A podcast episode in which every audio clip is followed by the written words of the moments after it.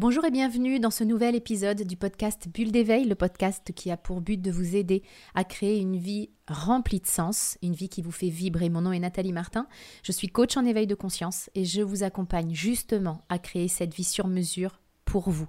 Je mettrai dans la description qui accompagne ce podcast tous les détails pour en savoir plus sur le comment nous pouvons travailler ensemble pour créer une vie qui vous fait vibrer. Comment prendre le dessus sur notre ego? On parle beaucoup de notre ego hein, dans le monde du développement personnel et spirituel. Et quand on creuse un peu, on s'aperçoit que notre ego est souvent aux commandes de notre vie. Donc comment reprendre les commandes? Comment prendre le dessus sur notre ego? C'est-à-dire pour ne plus le laisser contrôler votre vie. Mais avant ça, je voudrais d'abord qu'on se mette d'accord sur ce qu'est l'ego, parce qu'il en existe plusieurs définitions. Donc je vais partager avec vous la mienne, qui est basée sur ce que j'ai appris et ce que j'ai compris de son fonctionnement. Alors je dis lui et son fonctionnement, mais en fait l'ego c'est une partie de nous-mêmes, hein, ou plus précisément une partie de nos pensées. C'est cette partie de nos pensées qui prend racine dans la peur, le manque, la séparation. C'est-à-dire que si je fonctionne en mode égo, je me sens séparée des autres, de l'univers, de la nature aussi, et j'ai le sentiment que je manque de tout. Je manque d'argent, d'amour, de reconnaissance. Donc le manque et la séparation, on pourrait dire que ce sont les deux piliers de l'ego. Alors pourquoi est-ce que c'est intéressant de dépasser notre ego? Simplement parce que notre vie devient plus consciente, plus légère et plus riche quand on arrête de se sentir séparé du reste du monde et qu'on cesse également d'être un puissant fond qui a le sentiment de manquer de tout et de ne jamais être comblé. Sortir du fonctionnement de l'ego, c'est éveiller notre conscience et créer une vie alignée sur ce qui nous fait vraiment vibrer plutôt qu'une vie basée sur nos peurs et nos manques. Alors comment faire pour dépasser l'ego? Dans un premier temps, c'est important de comprendre que l'idée, c'est absolument pas de diaboliser l'ego. Il nous a souvent permis d'arriver là où nous en sommes dans notre vie. Dans notre vie professionnelle, par exemple. La soif de reconnaissance qu'a notre ego peut nous pousser à passer des concours, à demander une promotion, par exemple. Mon ego peut m'amener à me dépasser pour montrer aussi aux autres ce dont je suis capable. Il peut donc avoir des aspects positifs. Sauf que ce qui se passe, c'est que lorsque c'est notre ego qui est aux commandes, bah, même lorsqu'on obtient ce qu'on voulait, on finit par se sentir tout aussi vide qu'auparavant. L'idée, c'est pas non plus de chercher à le combattre ou à le tuer. C'est d'ailleurs une question qu'on me pose souvent. Comment tuer mon ego? Pour moi, c'est absolument pas le but. D'abord parce que l'ego, c'est un système de pensée, donc je vois pas très bien comment tuer des pensées vu qu'elles sont immatérielles. Et puis l'idée de tuer l'ego, ça donne vraiment le sentiment que l'ego c'est comme un monstre à l'extérieur de nous en fait, mais c'est pas le cas. C'est une partie de nos pensées, une partie de nous. Et arpenter le chemin du développement personnel en étant en guerre et en cherchant à tuer une partie de nous, ça me semble aux antipodes du but du développement personnel qui est de s'aimer davantage. Donc l'idée pour moi, c'est pas de diaboliser l'ego, de le combattre ou de le tuer, mais c'est d'arrêter de l'utiliser comme un conseiller et comme un moteur. Et c'est ça pour moi le dépasser. Alors comment prendre le dessus sur notre ego?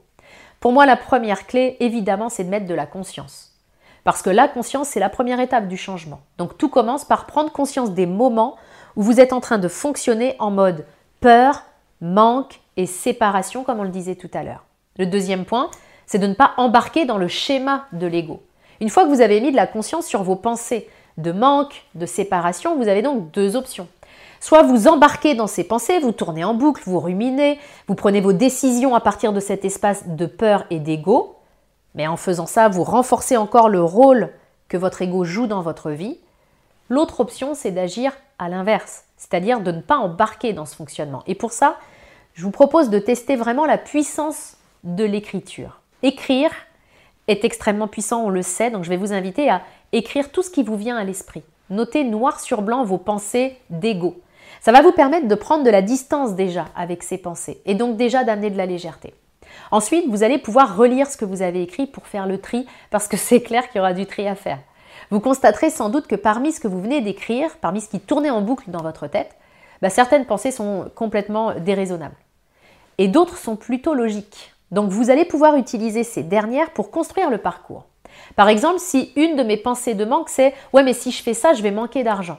Je peux comprendre que mon ego ait cette peur parce que c'est vrai. Si je change de job, par exemple, il y a une chance pour que ça marche pas et que je finisse par manquer d'argent. Il n'y a pas 100% de chance, contrairement à ce que mon ego me fait croire, mais j'ai une probabilité non nulle de ne pas réussir et de manquer d'argent. Et le fait de le voir écrit, ça va me permettre de d'anticiper en fait et de me dire ok si ça tourne mal et si je manque d'argent, bah, qu'est-ce que je vais faire en fait? Ce serait quoi mon plan B?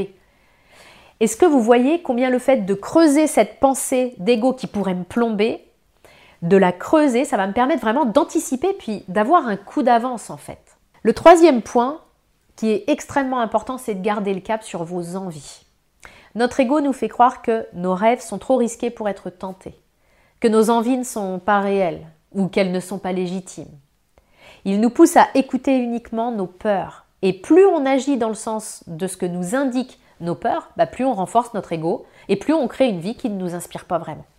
Donc gardez le cap sur vos envies. Apprendre à ne pas prendre pour argent comptant tout ce que vous dit votre ego.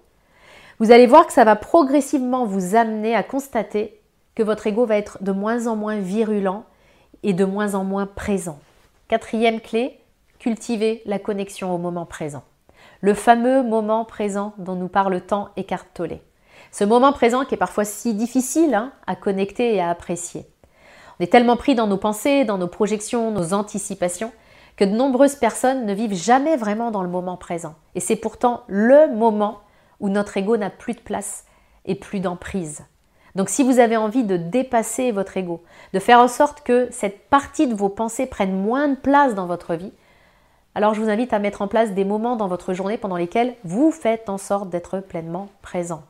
Il y a de nombreuses techniques qui existent pour vous aider comme la méditation, la contemplation, la pleine présence, l'hyper-présence, le breathwork. Bref, choisissez ce qui vous parle et faites-vous le cadeau de le pratiquer régulièrement. J'ai fait une vidéo dans laquelle je vous partage cette façon de vous connecter à l'instant présent. Donc je vous invite à la regarder si vous avez besoin davantage de clés concrètes pour ça.